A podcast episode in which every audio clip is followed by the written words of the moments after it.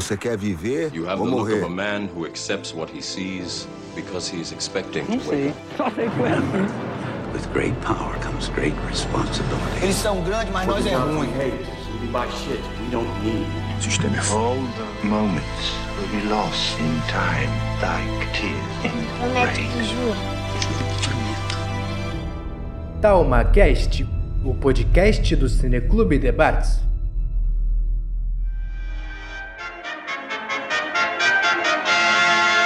Saudações a você que nos escuta. Meu nome é Rafael Tardim, filósofo, podcaster e coordenador do projeto que dá nome a esse podcast. O programa especial de hoje é fruto de uma parceria com o Colégio Centro de Estudos, cuja proposta pedagógica está baseada em promover um equilíbrio entre o conteúdo consistente e o incentivo aos valores humanos e a descoberta de novas habilidades.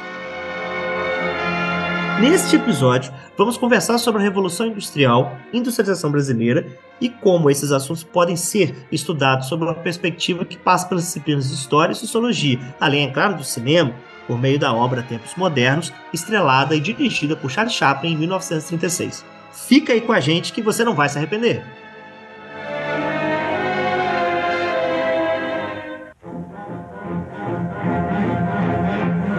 E para esse debate especial, trouxemos uma equipe esperta. Sejam bem-vindos ao TomaCast, galera. Fala pessoal, meu nome é Rafael Espinosa, sou professor de fotografia do Colégio Centro de Estudos, um parceiro do TalmaCast. Bom dia, boa tarde, boa noite para você que está ouvindo a gente. Espero que seja um bom debate aqui falando sobre a Revolução Industrial. Usaremos esse material também como apoio aos estudantes lá da escola. Eu tenho certeza que vai ser muito legal. Fica aí e ouve a gente que vai ser muito bom. Fala rapaziada, saudações a todos aí. Eu sou o Rafael Monteiro. Já que falaram para me anunciar do jeito que eu quero, ó, sou flamenguista, não leva mal, mas é um clube que tem uma massa de trabalhadores muito grande, considerável, que me considero uma pessoa aí da classe trabalhadora. E a gente vai falar da Revolução Industrial, que é onde a gente tem a geração do, do proletariado. Então é um assunto que a gente se identifica bastante, né? Eu fico feliz pelo convite, agradeço a todos aí. E vamos partir para a brincadeira. Saudações a quem nos ouve. Eu sou Heitor Albernaz, é, aluno do meu professor Rafael. Eu vou estar aqui para representar os alunos do sétimo ano do Colégio Centro de Estudos e acredito que essa gravação nos ajude a entender melhor a Revolução Industrial e fazer com que nós consigamos ter resultados melhores né, no teste desse bimestre.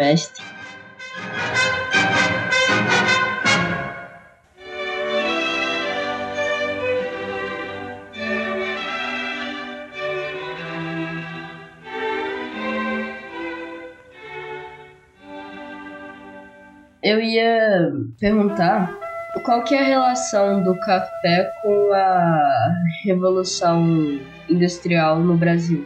Olha que pergunta boa. Mas o café era no século XIX, se você lembrar, Heitor, os, os séculos da, da, da colonização brasileira, então começa no século XVI, é, passa pelo século XVII, século XVIII, século XIX, século, até, até o século XIX, né? século XX já, nós já não éramos colônia.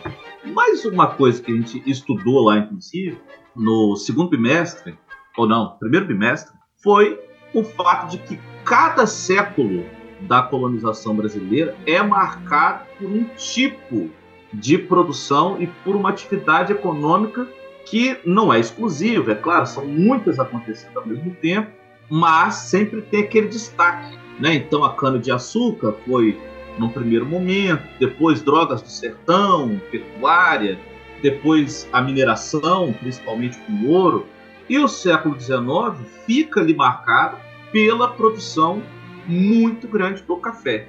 Então, a elite brasileira tinha capitais excedentes, ou seja, era muito dinheiro sobrando, né? Porque o café se tornou assim a grande sensação do século XIX e a elite brasileira entendia que estava atrasada em relação à elite mundial. Quer dizer, a Inglaterra já estava desde o século XVIII é, industrializada. Os Estados Unidos, o Japão e outros países da Europa também já industrializados. E o Brasil, né, eu costumo muito falar isso em sala de aula, apesar dos pesares, tem um papel de destaque no Hemisfério Sul. Né? É um país que tem um papel de destaque no Hemisfério Sul. Então, o brasileiro, o empresariado brasileiro daquela época, do café, entendia que estava atrasado em relação aos outros países do mundo e inicia um processo de industrialização. Então, algumas empresas que até hoje, né, existem aí, fábrica de refrigerantes, se eu não me engano, o Guaraná Antártico foi uma dessas, a Ering de calças jeans, aquela parte de, né, de roupas, são fábricas dessa época que não vingaram coletivamente, né, são fábricas que existem até hoje, são indústrias, né, empresas que existem até hoje, mas coletivamente não deu certo. A industrialização vai decolar de fato quando ela se torna uma política estatal já lá na década de 30 do século 20. Mas foi importante esse excedente do café e não só o dinheiro, mas a infraestrutura. Né? O que o Rafael falou ali antes, né? a Inglaterra como essa, essa grande pioneira da primeira revolução industrial, também porque existia uma infraestrutura. Então, a indústria no Brasil nasce também aproveitando, é, por exemplo, as ferrovias que já existiam para escoamento de café, um mercado consumidor que já existia, principalmente em Rio, São Paulo e Minas, que eram as regiões é, mais desenvolvidas aí do país. É, também por isso a industrialização começa aqui. Então, o excedente, né, esse capital excedente do café, acabou sendo o primeiro propulsor da industrialização, embora não tenha sido o mais relevante, né? Mas é, é, foi por aí. Entendi. Né, pegando o gancho do, do Rafa aí, a gente está falando. É, o Rafael falou né, dessa, desses movimentos periódicos da, que era simbolizado por um produto no Brasil, a gente chama de ciclos econômicos, justamente por causa disso, né? E aí o café, ele realmente ele é, o, ele é o último ciclo, né? E aí eu estava procurando dados aqui sobre sobre o café, enquanto o Rafa falava. E aí aqui, esses aqui são dados do próprio governo, né, no portal BOV. O Brasil é o maior produtor mundial ainda de café. Né? E naquele período, vamos dizer assim, no início do século XX, o Brasil também era o maior exportador de café. Né? Monopolizava a maior parte do café exportado. Né? E você imagina uma elite cafeeira né? início desse século, não tinha interesse nenhum em mudar nada. Né? Essa industrialização, essa relação com a industrialização, ela vai acontecer porque também existem é, eventos, né? A história também ela puxa o tapete né, da, da humanidade, né? Essa elite cafeeira está total, tá totalmente confortável na posição dela, né? Exportadora de café, mas a gente vai ter crises e aí essa essa elite ela vai ter que se balançar. E nesse caso aí a gente está falando do processo de substituição de, de importações que quando a gente vai, vai discutir a produção industrial brasileira, a gente nunca vai deixar de falar do café, porque, como o Rafael falou, é uma industrialização que ela vai se apropriar de toda a infraestrutura que ela é herdada né, pelo, pelo café, né, que é onde você tem as zonas de modernização. Né, você não vai implementar a indústria quando eu dou aula de, desse assunto, eu falo, você não vai implementar a indústria no meio da Amazônia, né, cara? O dispêndio de capital é absurdo. Então você vai usar as linhas de trem, você vai usar né, a rede elétrica, você vai se aproveitar disso e ninguém é bobo, né?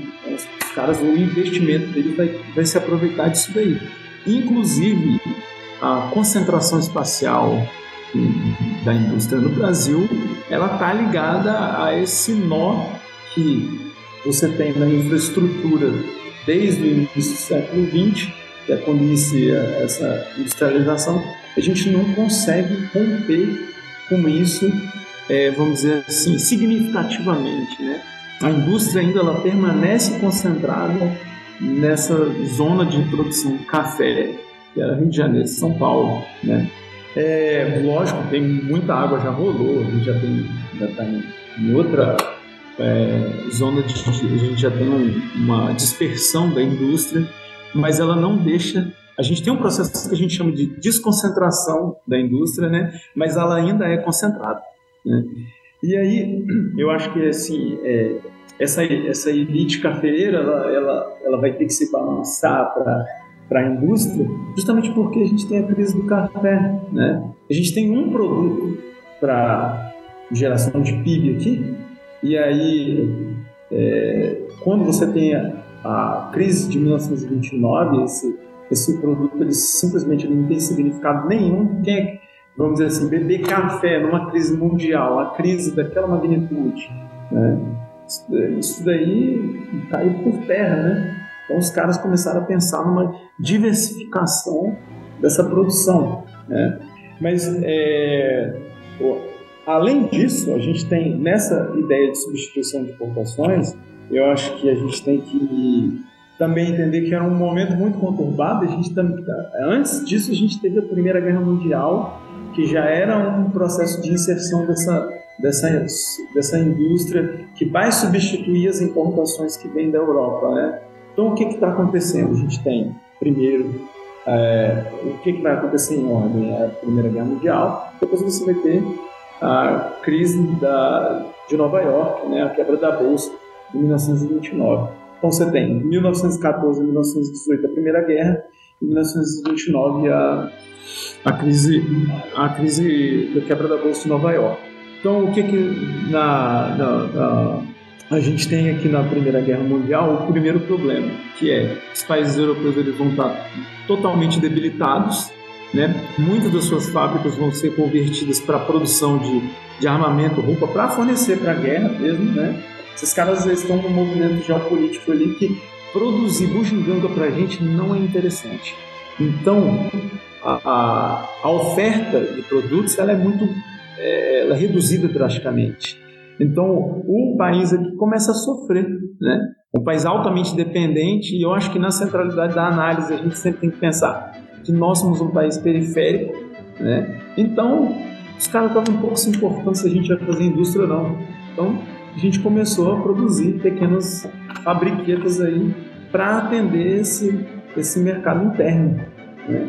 E, e aí eu acho que a gente vai na crise do café, tem um outro salto, que é a chegada de Getúlio Vargas, que vai ser uma sistematização né, dessa industrialização, que é aí quando a gente considera todo esse processo de industrialização. E aí eu só queria brincar com essa data, que a gente está falando de uma industrialização que ela é pós-1930, né?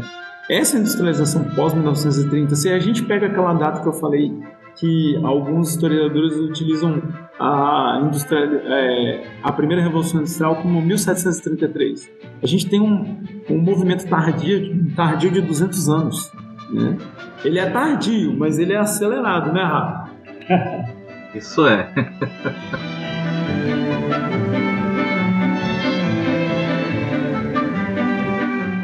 Então, galera, a gente encerra por aqui esse episódio do TalmaCast da linha Podcast Educação em parceria com o Colégio Centro de Estudos sobre a Revolução Industrial. Para você que não conhece o nosso projeto, o TalmaCast é um projeto de extensão do Instituto Federal Fluminense no campus Bom Jesus. Não esqueça de curtir, compartilhar e comentar o que achou desse episódio. Visite nossa página no Instagram que é arroba Cineclube Debates, e conheça também o nosso site. Todos os links vão estar disponíveis na descrição desse episódio. Nos vemos semana que vem. Forte abraço!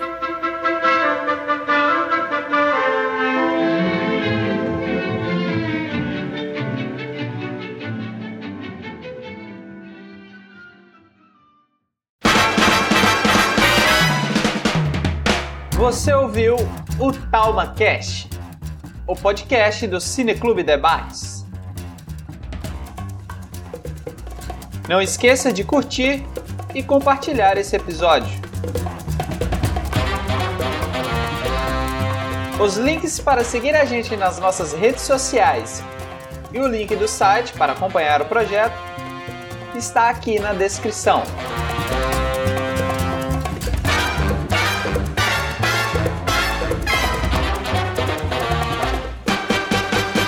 Quem assina essa edição é o William Gil, que no caso sou eu, ou Will. Para você que nos escutou até aqui, o nosso muitíssimo obrigado.